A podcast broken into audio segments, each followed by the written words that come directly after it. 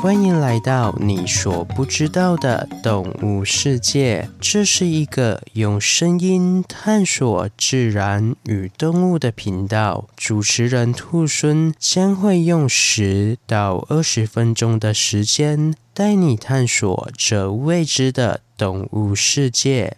第七十一集慢生活，各位听众朋友，大家好，我是兔孙。本次是由燕燕所投稿的主题，谢谢你的投稿。慢生活是因应现代社会过于物质化所衍生出来的一种生活方式，在现代科技的熏陶下，人们的生活逐渐便捷与富裕，同时人们也开始追求或迷恋更多的物欲，为了满足欲望，会疯狂加班或兼职来赚取更多的金钱。这样的生活模式让许多现代人忽视了生活的本质，也增加了自己潜在的压力。为此，慢生活的概念应运而生，强调摆脱物质的疯狂追求与迷恋，寻找工作与生活的平衡，并专注于。个人的价值与实现，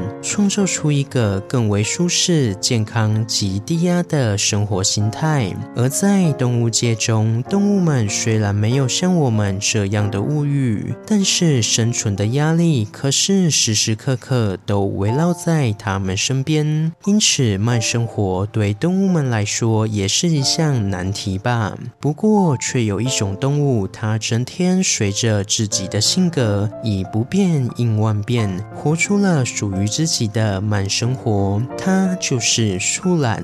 树懒是对翼关节总目树懒亚目物种的通称，其中包括了三趾树懒与二趾树懒两大家族。所谓的三趾与二趾树懒，顾名思义，就是一个是三根指头，另一个是两根指头。但如果仔细观察，就会发现，不管是三趾还是二指树懒，它们都只有三根脚趾，所以三趾与二趾是单单只有指手指的部分。然而，三趾树懒与二趾树懒的差别可不止手指数量的不同，它们两大家族在习性及生态上也是有很大的差别。我们先从吃的方面说起，首先，二指树懒的食性较为多元，包括昆虫、腐肉、水果、果。叶子、小型爬虫类，甚至是小型哺乳类，只要是它触手可及的，就有可能变成它的美味佳肴，堪称是一个来者不拒的大胃王。再来，三趾树懒的食性就较为单一了，它们多半是以树叶为食，偶尔才会吃一些小昆虫果腹。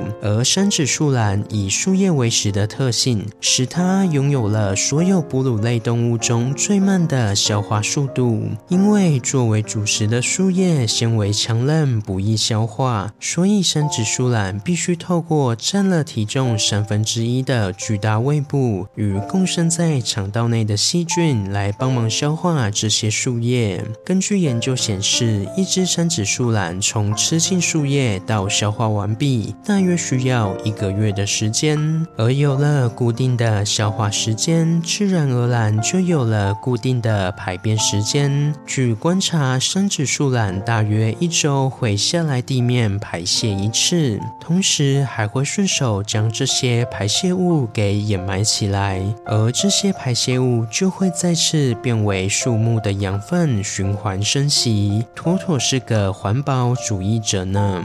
然而与之对比，二趾树懒就较为奔放，二趾树懒的食性多元，可以更容易获得所需的养分，所以每次消化与排便的时间就会受到食物种类不同的影响。如此一来，就不会有固定的排便时间，自然而然就变成了一个不分地点、时机想大就大的不定时炸弹。再来，不管是三趾还是二趾树懒，它们都有一个有别于其他哺乳类动物的特征，就是反着长的毛发，大部分。分哺乳类动物的毛发是由脊椎向四肢延伸，而树懒的毛发则是由四肢往脊椎的方向生长。造成这种现象的原因与树懒的生活方式有很大的关系。我们都知道，树懒一生大部分的时间都是在树上度过的，而仔细观察就会发现，树懒爬在树上时多半是踩倒吊的姿势，就是这个倒吊的姿势，使得树懒是以背面朝向地面的，所以毛发反着长才会达到顺向与保护的作用。同时，树懒的毛发还可以提供藻类生长的环境，而有藻类就会有相应的捕食者。这样的关系甚至还在树懒身上形成了另一个小型的生态圈呢。那刚刚有说到，树懒多半的时间都待在树上，可是这么长的时间都倒吊在树上，难道手不会酸吗？哎，对树懒来说还真的不会酸，因为树懒的。四肢经过长时间的演化，已经舍弃掉行走的能力，转变为适合倒吊及抓握的形态。同时，为了减轻四肢的负担，树懒必须进行轻量化的操作，所以树懒身上的肌肉就硬生生的比其他哺乳类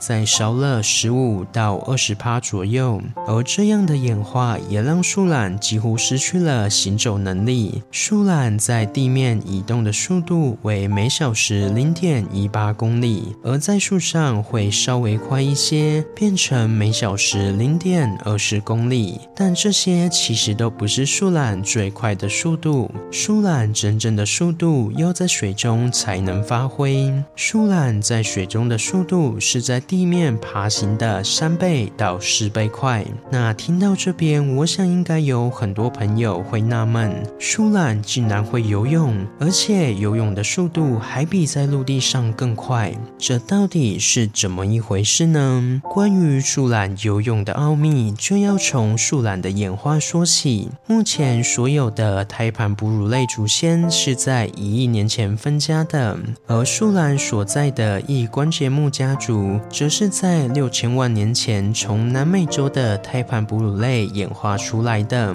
其特色为粗壮的脊椎、愈合的骨盆，还有粗壮的牙齿及较小的脑袋。目前以关节总目存在的物种包括了食蚁兽、球鱼和树懒，而三趾树懒与二趾树懒则是在八百万年前分家。但由于趋同演化的关系，所以它们现在才有了类似的外形。而树懒的游泳能力正是继承它远古的祖先巨爪地懒。巨爪地懒是。由大地懒从南美洲游到北美洲后演化出来的一个分支，因为横渡太平洋、加勒比海而产生了强大的游泳技能，是巨爪地懒的一大特征。而这一特征也继承到了现今的树懒身上，而这就是树懒具有游泳能力的起源了。最后，今天的投稿者燕燕说：“我以前的老师非常讨厌，给我起了树。”懒这个绰号让我难以忘记。兔孙觉得，身为一名教师，用某些特征或特点来给学生起绰号是一件很不可取的事，因为在未经当事者允许的情况下取绰号，是很有可能对学生的心灵造成冲击，或是遭到同才的取笑。为人师表就不应该做出这样的行为。但是兔猻也想跟燕燕说，别人是。别人，我们不要管他，我们好好活出自己的慢生活就好了。好了，今天的故事就分享到这边喽。对树懒有什么其他的想法，欢迎在底下留言。如果喜欢我的节目，也欢迎追踪订阅及分享给身边对动物自然有兴趣的朋友吧。如果想要鼓励兔孙的话，可以到 Apple Park 上给兔孙五星评价，或是点。开赞助链接，给予兔孙小额的回馈，回馈的金额一部分也会捐给相关的动物福利机构。好了，那我是兔孙，我们下次见，拜拜。下集预告：九十 percent 都是水。